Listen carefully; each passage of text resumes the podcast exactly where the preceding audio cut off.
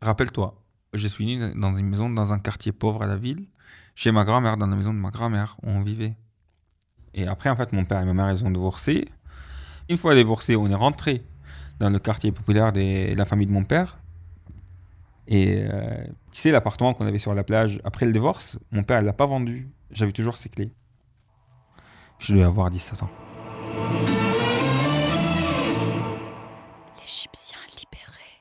J'étais le seul de toutes mes amies et tous les amis de mes amis qui allaient accès à un appartement tout seul. Parce que tu imagines bien, dans un pays comme l'Égypte où on se marie dans la maison de ses parents, il est carrément impossible de trouver un jeune homme avec un appartement. Donc, euh, bon courage quoi, pour faire l'amour, parce que tu vas le faire où Chez tes parents Pardon, papa Tu m'apprends ta chambre et je vais faire l'amour avec une copine. C'est pas possible alors. Et comme j'étais le seul à avoir un appartement, j'avais beaucoup de faveurs de mes potes. Alors, hein. Et alors, l'histoire, c'était un peu incroyable. C'était un mec que je connais pas, qui connaissait une prostituée, mais qui avait pas d'argent pour lui payer. Donc, il a trouvé un mec qui avait de l'argent. Il lui dit Tu viens, toi, tu payes, moi, j'amène la prostituée, on couche avec elle tous les deux. Il dit D'accord, mais j'ai pas d'appartement. Et ça, ça résume un peu la frustration égyptienne. Ah, écoute là très bien cette histoire. Alors, j'ai pas d'appartement. Comment on va faire? Alors, il y en a quelqu'un qui a dit Moi, je connais un mec qui a un appartement, mais je viens avec vous. bah écoute, d'accord. Donc, ce mec, c'est un ami à moi.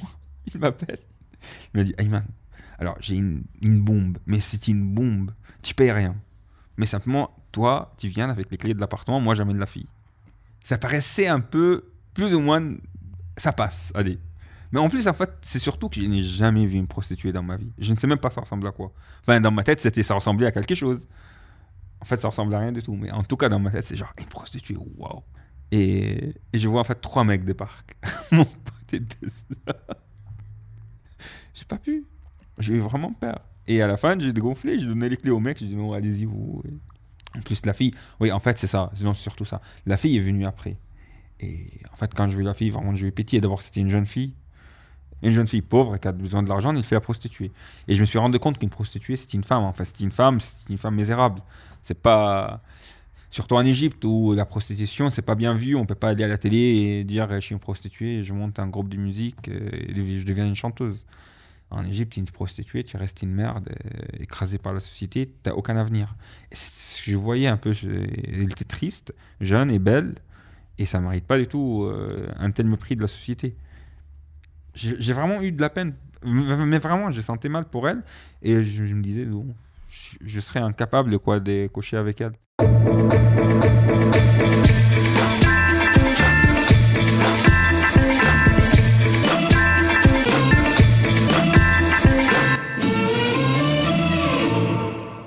En plus, avec quatre personnes, franchement, non. C'est, on va faire comment? À suivre sur arteradio.com.